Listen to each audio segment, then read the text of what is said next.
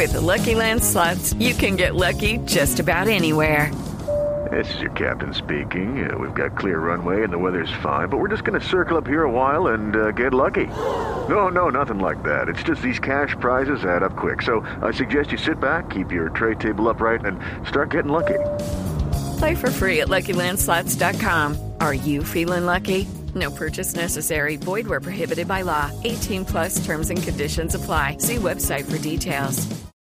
Pero Gonzalo, vámonos a hablar de temas internacionales a las 11 de la mañana, 45 minutos, y vámonos para su país.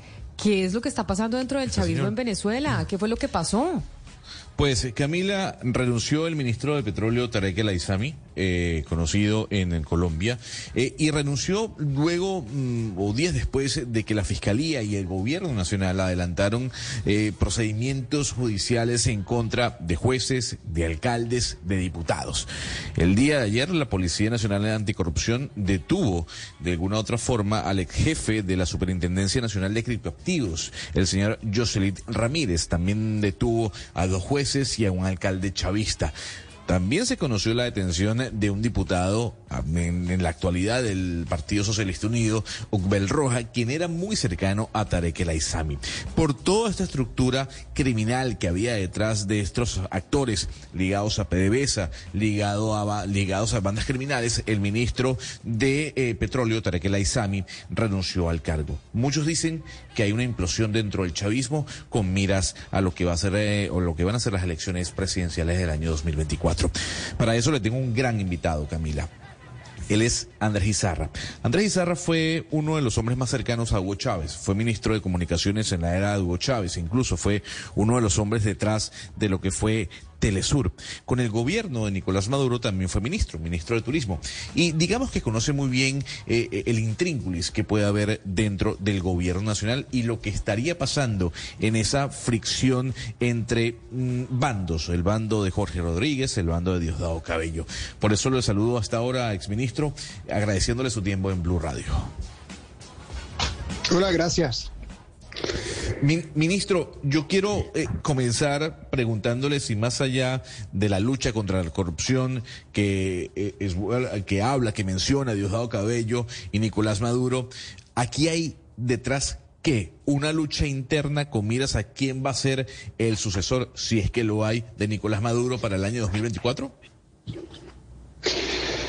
Bueno, primero hay que quisiera aclarar que eso no es una lucha entre el chavismo, es una lucha entre el madurismo que no es lo mismo, quizás una sutileza que para audiencias que no siguen el tema de la política venezolana sea un poco eh, eh, complejo de comprender, pero tú que eres que, compatriota entiendes que lo que sucedió a Chávez no es lo que Chávez perseguía ni tiene nada que ver con lo que fue el proyecto político Dicho esto, el madurismo es una ah, ah, desviación política que se hace del poder y que una de, sus características es la atomización como maneja la política y sobre todo como maneja el gobierno.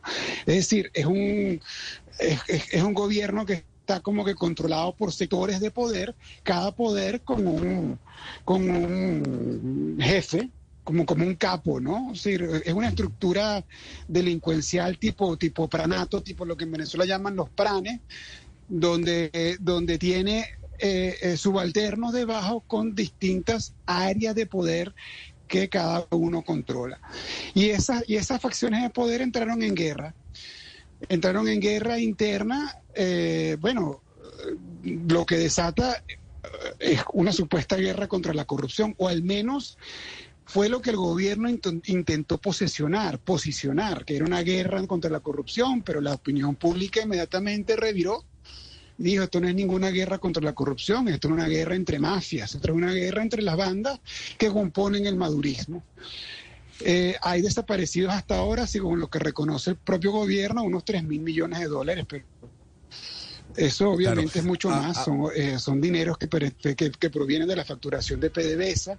3 mil millones de dólares la factura PDVSA en seis meses y esto tienen ya varios años en eso. Entonces, básicamente la estructura de Tarek El Aizami, que era un ministro todopoderoso casi que un, un, vicepresidente, o digamos, o alguien, alguien, una persona que ha hecho mucho poder durante la, la, administración de Nicolás, de Nicolás Maduro, hasta el punto de que construyó un poder que Nicolás Maduro se vio amenazado y por eso actúa en contra de, este, de esta facción. Todas las personas que han sido descabezadas del gobierno son las fichas de Tarek El Aizami. Tarek El Aizami tiene estructuras de poder en las gobernaciones o algunas gobernaciones, en el Ejecutivo, en el Poder Judicial, entre los militares, tiene redes de inteligencia, tiene, tiene grupos policiales, tiene relaciones internacionales con Hezbollah, tiene relaciones con, con Rusia a través de Igor, de Igor Sechin, tiene relaciones con Turquía.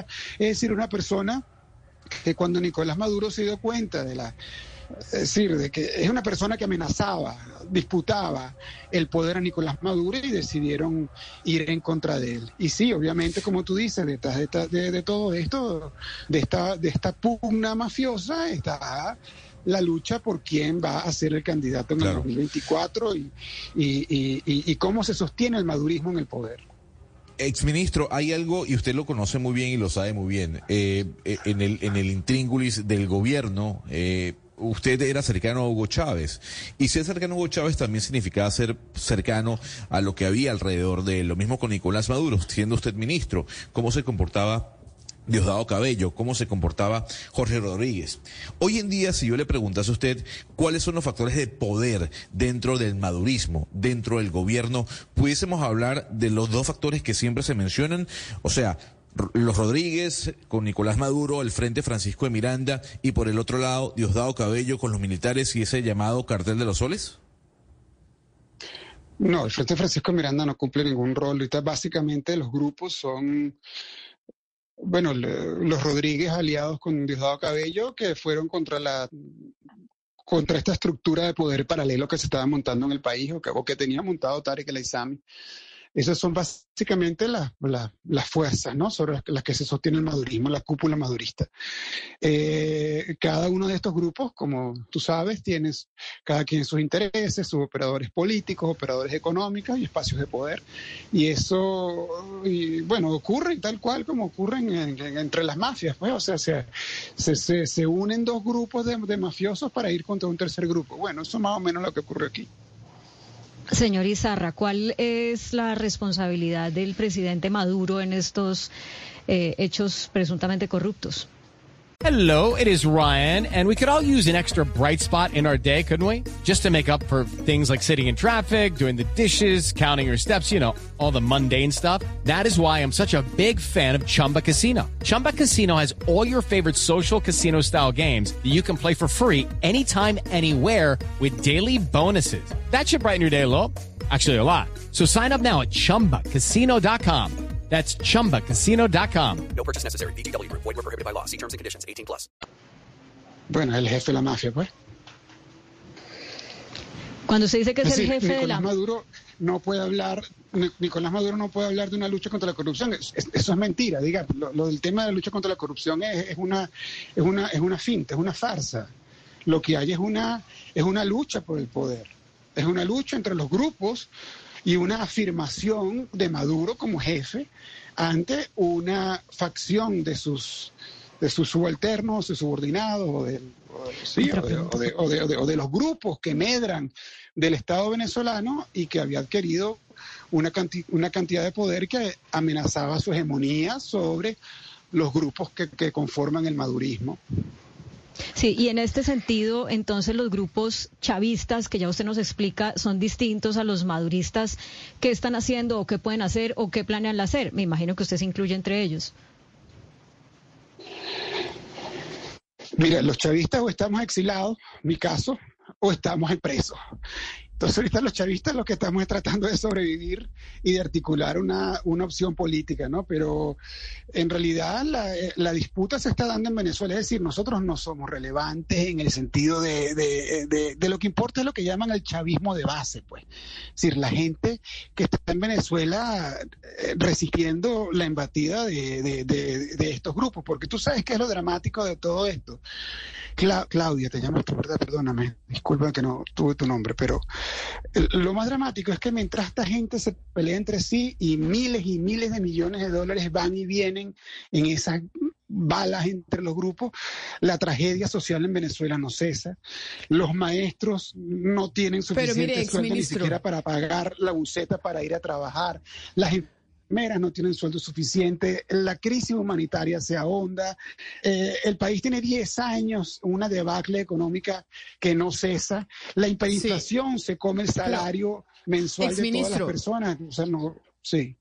Sí, digamos como que esa realidad venezolana la conocemos nosotros en, Colo en, Colombia muy bien porque pues digamos como que una... It's time to plan your wedding. Join us at the Wedding Expo Sunday, March 26th. The first 25 brides in line get a free bridal veil. The first 50 couples get a thousand bridal bucks to spend inside. Someone will win a free carnival cruise. Meet wedding pros, see a live fashion show and demos to get ideas for your wedding. VIP tickets are limited at the Wedding Expo March 26th at Great America. Get tickets now at internationalweddingfestival.com. Find your florist planner, DJ, and more Sunday the 26th at Great America. InternationalWeddingFestival.com for details.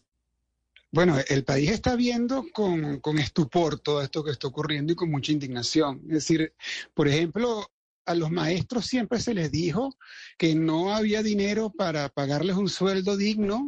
Cuando hablo de un sueldo digno, un sueldo para que puedan comer siquiera, para que puedan... En Venezuela hay maestros que no pueden ir a la escuela porque no pueden pagar la buceta, por ejemplo. Eso, y hasta la, la, fecha de hoy, el sistema escolar venezolano está semiparalizado por, por este tema salarial con los maestros. Eh, a ellos siempre se les dijo que no, no había dinero por el bloqueo. El lema de los maestros es, no es el bloqueo, es el saqueo. Efectivamente, eso es lo que ha quedado, ha quedado revelado. Porque ellos hablan, te insisto, de 3 mil millones de dólares, se quejan o están peleando porque los gringos le tienen 3 mil millones de dólares bloqueados y resulta que ellos tenían 3 mil millones de dólares por lo menos que habían saqueado de las arcas de PDVSA en sus manejos corruptos. Pues muy delicado y, y, lo que usted dice, pues el panorama que se plantea después de, de lo que pasó con Tarek El Aizami, de lo que usted nos está narrando, que, que claro, pues cada vez es, es más difícil de, entre, de, entender los entresijos que pasan en el, en el chavismo en Venezuela. Exministro de Comunicaciones, lamentablemente se nos acaba el tiempo porque faltan tres minutos para las doce del día. Muchas gracias por haber estado con nosotros, por haber aceptado esta, esta llamada del día de hoy. Feliz mañana para usted. Gracias. Gracias a ustedes por su interés. Hasta luego. Es Andrés Izarra, exministro de Comunicaciones del gobierno de Hugo Chávez y exministro de Turismo del gobierno de Nicolás Maduro. Pero Gonzalo, hay algo que no terminé de entender, que nos lo estaba diciendo el, el exministro Izarra. Entonces, la salida de Tarek El Aizami lo que demuestra es una división, ya ni siquiera dentro del chavismo, sino dentro del madurismo. Y esa división se da por traiciones entre unos y otros, por plata que se están robando los unos a los otros, es lo que nos trató, sí. nos está explicando. Básicamente por un desfalco, Camila, que hubo en Petróleos de, Venezuela. Todas las personas que están involucradas dentro de esta red de corrupción, eh, sobre todo eh, el exdiputado, el diputado Utbel Roa, por ejemplo, o el señor Jocelyn Ramírez, que era el superintendente nacional de criptoactivos, tenía que ver o tiene que ver con un desfalco, como bien decía nuestro invitado, de más de 3 mil millones de dólares a PDVSA. Por otro lado, eh, pudimos conocer y se conoció la detención de tres jueces del sistema judicial o del circuito judicial caraqueño que estarían involucrados también con la liberación de pranes, o sea, de líderes de bandas criminales en Venezuela. Esto ¿Qué pasa, Camila? Y le hago un breve resumen. El año que viene hay elecciones en Venezuela. No se sabe todavía si Nicolás Maduro será el candidato o no. Él no lo ha anunciado. Y esa pugna interna por saber quién va a estar a la cabeza del chavismo, madurismo o del oficialismo empieza a generar estos roces internos, ¿no? Por un lado, eh, Tarek por otro lado, Diosdado Cabello, por otro lado, los hermanos Rodríguez, tanto Jorge como Delcy Rodríguez, y por otro lado, Nicolás Maduro jugando a este rol de llevar las, las riendas del gobierno. Pero sin duda, todos los análisis indican que internamente esto no es una casa, eh, esto no es una lucha contra la corrupción, sino una cacería de brujas por un tema de poder. Pero además, no sé, Gonzalo, si usted y sus compatriotas se, se comen el pescado podrido que nos quiso vender el, eh, su invitado de, de, esa división entre el madurismo y el chavismo, que no es nada más que una lucha por el poder, por quién tiene más poder. Doctrinariamente son lo mismo, eh, siempre han propuesto lo mismo, hicieron lo mismo son gobiernos de, de, extrema izquierda que nunca respetaron los derechos humanos. Entonces no sé si usted se come ese cuento, esa división, que, que pues obviamente es una lucha por el poder, pero en el fondo me parece que es, es la misma Yo propuesta política de toda la vida, que no respeta la propiedad privada y que, que pues bueno, saqueó a su pobre país. No, yo sí lo creo, Sebastián. Yo sí lo creo Ah, sí. porque detrás de esto hay mucho, hay mucho dinero. Y no es lo mismo la posición de un chavista eh, radical, comunista, que la posición de un madurista que cree en el libre mercado. Y es que entendamos, Sebastián, este boom económico que yo, que usted tanto trae a colación de Venezuela, yo se lo refuto, porque eh, detrás del boom económico hay muchos intereses, incluso, dicen algunos lavados de activos. Uno de los detenidos también fue un empresario que está construyendo siete torres en la zona más privilegiada de Caracas. Entonces, a ver, sí, hay una pugna y esta pugna llevará a que el año 2024 tengamos o no un nuevo candidato o la continuación de Nicolás Maduro como presidente. La situación de Venezuela que está muy delicada, sobre todo en términos políticos eh, internos. Nos vamos. With Lucky Land slots, you can get lucky just about anywhere. Dearly beloved, we are gathered here today to. Has anyone seen the bride and groom? Sorry, sorry, we're here. We were getting lucky in the limo and we lost track of time. No, Lucky Land Casino, with cash prizes that add up quicker than a guest registry. In that case, I pronounce you lucky. Play for free at LuckyLandSlots.com. Daily bonuses are waiting. No purchase necessary. Void where prohibited by law. 18 plus. Terms and conditions apply. See website for details.